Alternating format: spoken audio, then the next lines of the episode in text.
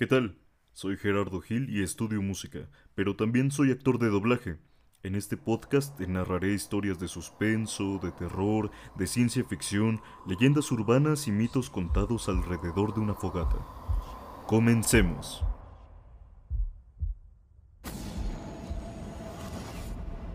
Estas son las nuevas historias.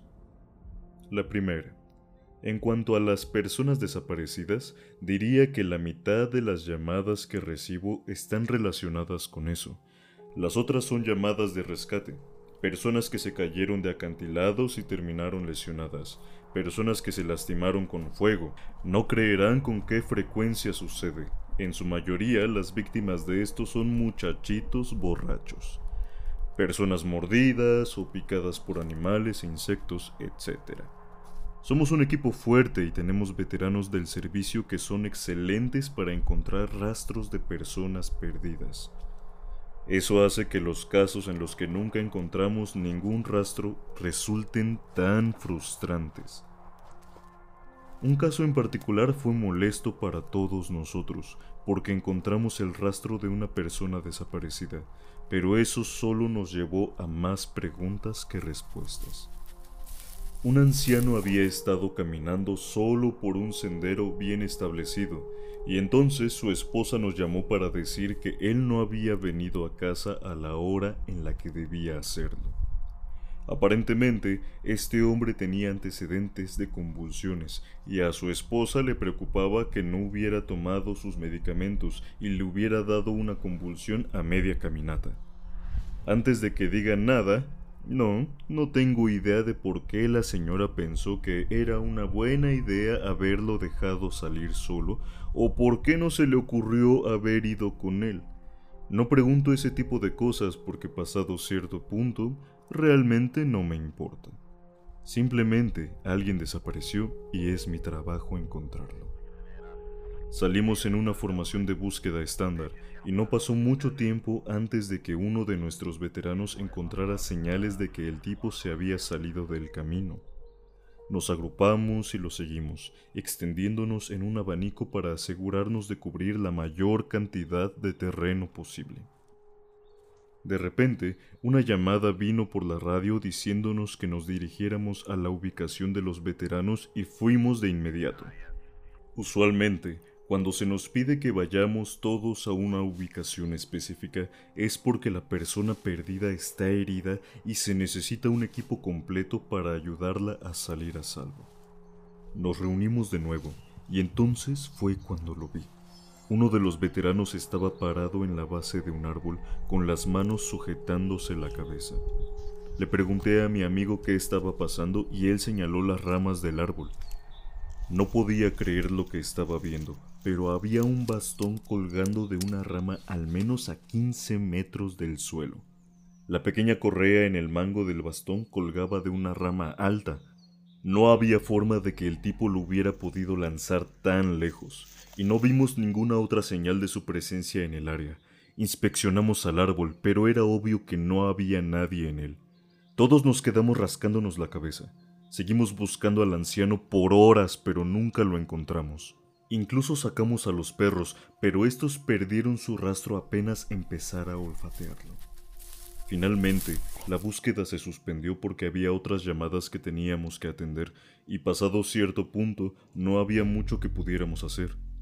La esposa del señor nos llamó todos los días durante meses y meses preguntando si ya habíamos encontrado a su marido, y era desgarrador escucharla cada vez más desesperada. Un día ya no llamó. No estoy seguro de por qué esta llamada en particular fue tan inquietante, pero creo que fue solo lo rara que resultó. Eso y las preguntas que surgieron. ¿Cómo demonios había llegado el bastón de este anciano hasta allí? ¿Alguien lo mató y lo arrojó allí a la rama como un extraño trofeo? Hicimos nuestro mejor esfuerzo para encontrarlo pero sentí que algo se burlaba de nosotros. Todavía hablamos de eso de vez en cuando. Los casos de niños desaparecidos son los más desgarradores. No importa en qué circunstancias se pierden, nunca es fácil encontrarlos. Y siempre, siempre tenemos que hallarlos muertos. La segunda historia va así. Una madre y sus tres hijos salieron de picnic en un área del bosque con un pequeño lago. Un niño tenía seis, otro tenía cinco y el otro aproximadamente tres. La madre los estuvo vigilando de cerca y según ella nunca los perdió de vista en ningún momento. Nunca vio a nadie más en el área, lo cual es algo importante a mencionar cuando se reportan niños desaparecidos. Cuando el picnic terminó, empacaron sus cosas y echaron a caminar al estacionamiento. Ahora, este lago está a solo 3 kilómetros en el bosque y está en un sendero claramente establecido es casi imposible perderse desde el área del estacionamiento hasta el lago, a menos que deliberadamente te salgas del camino como un imbécil. Sus hijos caminaban delante de ella cuando de repente escuchó lo que parecía ser alguien caminando detrás suyo. Ella se dio la vuelta y en los cuatro segundos que no estaba viendo su hijo de cinco años desapareció. Ella pensó que tal vez el niño se había salido del sendero para orinar o algo así, por lo que le preguntó a sus otros dos hijos si habían visto a dónde se había ido. Ambos niños le dijeron que un hombre enorme con una cara terrorífica salió del bosque, tomó la mano del niño y lo condujo hacia los árboles. Los dos niños restantes no parecían perturbados o asustados. De hecho, ella nos dijo más tarde que ambos parecían drogados. O sea, lucían un poco desorientados. Entonces, por supuesto, la mujer se asustó y comenzó a buscar frenéticamente a su hijo en el área. Gritó su nombre por un largo rato e incluso creyó haber escuchado a alguien responder a sus gritos. Ahora, obviamente, uno no puede correr ciegamente hacia el bosque buscando a alguien, y menos si tienes a otros dos niños contigo, por lo que llamó a la policía y estos nos enviaron de inmediato. Respondimos y comenzamos a buscarlo. En el transcurso de esta búsqueda, que abarcó millas, nunca encontramos un solo rastro del niño. Los perros no pudieron detectar ningún olor, no encontramos ropa, arbustos rotos o literalmente nada que indicara su presencia. Por supuesto, hubo sospechas sobre la madre por un tiempo, pero no es raro que haya padres que pierdan a sus hijos a propósito, pero ella estaba destruida por todo lo que le había pasado. Buscamos a este niño durante semanas con mucha ayuda de voluntarios, pero finalmente la búsqueda terminó, y los del servicio forestal tuvimos que seguir adelante. Sin embargo, los voluntarios continuaron la búsqueda por su cuenta y un día recibimos una llamada en la radio en la que se nos informó que se había encontrado un cuerpo y había que recuperarlo. Nos dijeron la ubicación y ninguno de nosotros podía creerlo. La verdad pensábamos que se trataba de un niño diferente, pero solo a 25 kilómetros del sitio donde el niño desapareció encontramos el cuerpo que estábamos buscando. Sigo tratando de descifrar cómo llegó este niño a donde estaba. Nunca he encontrado una sola respuesta sólida. Resulta que un voluntario estaba en la zona y se le ocurrió que sería una buena idea ir a buscar en un lugar donde a nadie más se le ocurriría buscar, en caso de que alguien hubiera asesinado al niño y quisiera ocultar su cadáver. El voluntario llegó a la base de una ladera alta y rocosa y a mitad del camino vio algo. Miró a través de sus binoculares y efectivamente era el cuerpo de un niño pequeño, metido en una pequeña abertura en la roca. Él reconoció el color de la camisa del niño, por lo que supo de inmediato que se trataba del niño desaparecido. Ahí fue cuando llamó a la policía.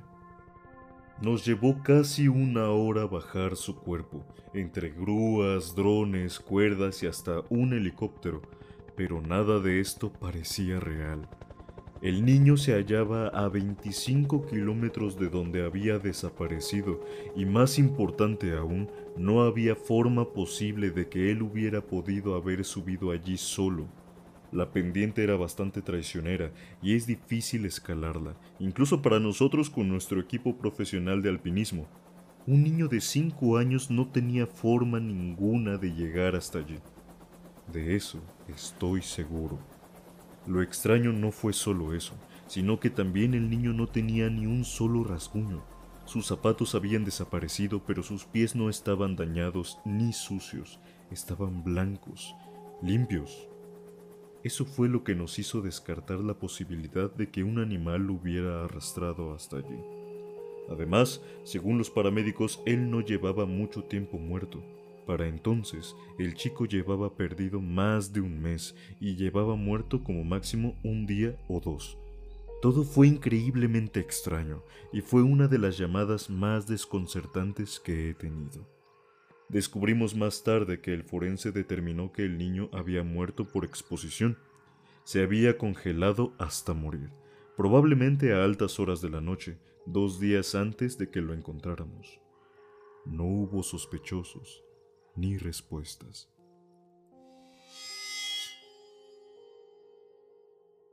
Uno de mis primeros trabajos como aprendiz fue la búsqueda de un niño de cuatro años que se había separado de su madre. Este fue uno de los casos en los que sabíamos que íbamos a encontrarlo porque los perros habían detectado un fuerte rastro de olor y vimos señales claras de que estaban en la zona. Terminamos encontrándolo vivo, en un arbusto de bayas a aproximadamente un kilómetro de donde había sido visto por última vez. El niño ni siquiera estaba consciente de que se había ido muy lejos. Uno de los veteranos del servicio forestal lo trajo de vuelta, lo cual me alegró porque realmente no soy muy bueno con los niños y me resulta difícil hacerles compañía. Mientras mi entrenadora y yo volvíamos, ella decidió hacer un desvío para mostrarme uno de los puntos donde solemos encontrar personas desaparecidas.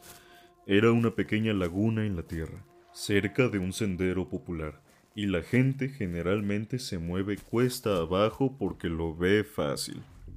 Mientras caminábamos por la zona y ella me señalaba los lugares donde había encontrado gente desaparecida en ocasiones anteriores, vi algo a lo lejos.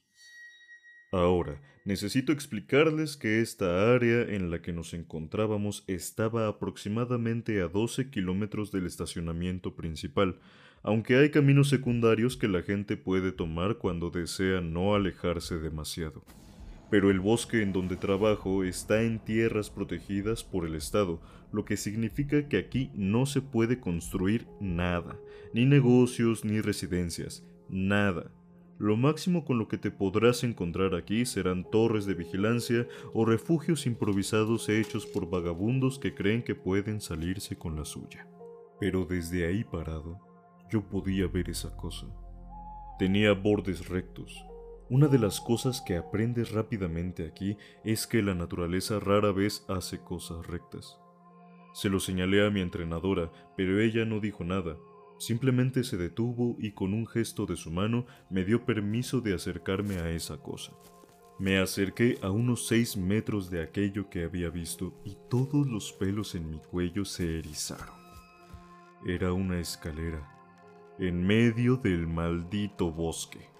En el contexto adecuado, eso probablemente sería la cosa más benigna de la historia. Era una simple escalera normal, con una alfombra beige en ella y con una altura de aproximadamente 10 escalones. Pero en lugar de estar dentro de una casa, donde obviamente debería estar, estaba aquí, en medio del bosque. Los lados de los escalones no estaban alfombrados, obviamente, y podía ver que estaba hecha de madera. Era casi como un glitch, como cuando en un videojuego una casa no se carga correctamente y todo lo que puedes ver es la escalera. Y ahora estaba parado allí, mirándola y sintiendo cómo mi cerebro trataba de procesar y darle sentido a todo eso. Mi entrenadora se acercó y simplemente se quedó parada allí a mi lado, mirando la escalera como si fuera lo menos interesante del mundo. Le pregunté qué carajos estaba haciendo eso aquí, y ella solo se rió. Acostúmbrate, novato, vas a ver muchas de ellas por aquí. Comencé a acercarme, pero ella me agarró del brazo de una manera bastante firme. Yo no lo haría si fuera tú, me dijo. Su voz se oía muy casual, pero su agarre era apretado, y yo simplemente me quedé mirándolo. Vas a verlas todo el tiempo, pero no te acerques a ellas, ¿entendido?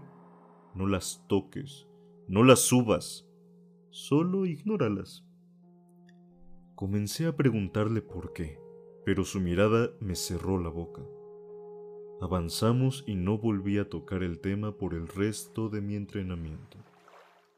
Y ella tuvo razón. Yo diría que cada cinco llamadas a las que asisto en algún momento terminaré cruzándome con una escalera. A veces están relativamente cerca del camino, tal vez dentro de cuatro o cinco kilómetros.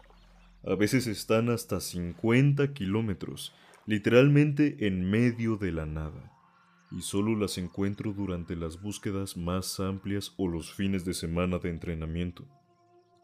Por lo general, muchas de ellas se hallan en buenas condiciones, pero a veces me encuentro con algunas que parecen haber estado allí por milenios.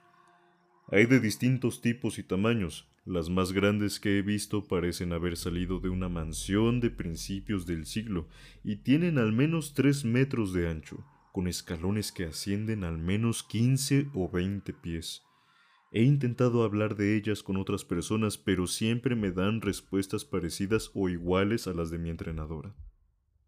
Es normal, no te preocupes por ellas, no son un gran problema, pero no te acerques a ellas ni las subas, ¿entendido? Actualmente me encargo de entrenar a los nuevos reclutas y cuando ellos me preguntan acerca de ellas también les doy la misma respuesta, aunque realmente no sé qué decirles. Realmente espero algún día tener una mejor respuesta, pero nada se resuelve. Hubo una llamada en la que sucedió algo similar, pero no estoy seguro de estar dispuesto a atribuírselo al hombre cabra. Nos informaron que una anciana se había desmayado al lado de uno de los senderos y que necesitaba ayuda para volver a la zona principal. Caminamos hasta donde ella estaba y lo primero que encontramos fue a su marido que tenía cara de loco. Él corrió hacia nosotros y nos explicó que él se había salido un poco del camino para mirar algo y que de repente su esposa comenzó a gritar detrás suyo. Asustado, corrió hacia ella y ahí fue cuando la vio desmayarse. La subimos a una camilla, y mientras la llevábamos al centro de bienvenida, ella se despertó y comenzó a gritar nuevamente. La tranquilicé y le pregunté qué fue lo que pasó. No recuerdo al pie de la letra lo que dijo, pero en esencia lo que sucedió fue lo siguiente. Ella estaba esperando a que su marido regresara al camino cuando de repente comenzó a escuchar un sonido extraño. Ella explicó que el sonido se parecía bastante al maullido de un gato, pero se oía bastante raro y no tenía idea de por qué. Ella se acercó un poco más a donde parecía estar la fuente del sonido para escuchar mejor, y empezó a sentir que lo que fuera que estaba produciendo el ruido se estaba acercando. Ella dijo que cuanto más se acercaba, más incómoda se sentía, hasta que finalmente descubrió qué era lo que estaba raro con ese sonido. Y esto fue lo siguiente que me dijo. No era un gato, era un hombre diciendo miau, miau, solamente miau, miau, miau. Pero no pudo ser un hombre, porque yo jamás he escuchado a un hombre con esa voz. Pensé que mi auxiliar auditivo se estaba apagando, pero no fue así, porque lo ajusté y aún así sonaba su voz como un zumbido. Era horrible. Sentía que lo que fuera que estuviera haciendo ese ruido se estaba acercando, pero no podía ver qué era, y cuando más se acercaba, más miedo tenía, y lo último que recuerdo fue haber visto algo salir de los árboles. Creo que ahí fue cuando me desmayé. Ahora, Obviamente yo estaba un poco perplejo del por qué carajos un tipo estaría afuera a mitad del bosque gritándole miau a las personas. Por eso, Una vez bajamos de la montaña, le dije a mi superior que iría a examinar el área para ver si podía hallar algo de interés. Él me dio permiso, tomé una radio y caminé de regreso hasta el lugar donde la señora se había desmayado. No vi a nadie más allí, por lo que seguí caminando un kilómetro y medio. Para ese entonces ya estaba atardeciendo y realmente no tenía intenciones de estar solo en el bosque por la noche, así que decidí regresar a la base para reanudar mi búsqueda por la mañana. Pero justo cuando empecé a darme la vuelta, comencé a escuchar algo a lo lejos. Me detuve inmediatamente y grité pidiéndole a cualquier persona en el área que se identificara. En ningún momento me pareció sentir que el sonido se acercara, ni tampoco lo sentí más fuerte. Pero tal como lo había descrito la anciana, sonaba exactamente como un hombre diciendo miau, en un tono monótono y realmente extraño. Me salí del camino y me dirigí a la dirección de la que el sonido parecía venir, pero no me acerqué. Parecía venir de todas direcciones, me envolvía como lluvia como un chaleco que apretaba mis costillas. Eventualmente el sonido simplemente desapareció y decidí volver al centro de operaciones. No recibí más informes como ese, y aunque volví a esa área por la mañana, nunca más volví a escuchar ese ruido. Supongo que podría haber sido un muchacho estúpido yendo por allí tratando de asustar a la gente, pero aún así tengo que admitir que fue algo bastante extraño. Esas serían todas las historias por ahora. Pero todavía tengo más. Siempre tendré más.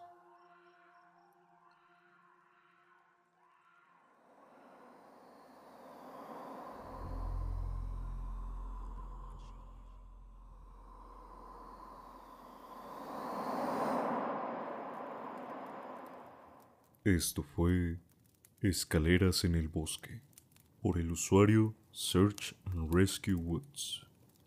Gracias por acompañarnos en un episodio más de Relatos de Fogata. Búscanos en Facebook y Spotify. Nos veremos próximamente. Por lo mientras, apagaré las ascuas y los espero para reunirnos alrededor de la fogata una vez más.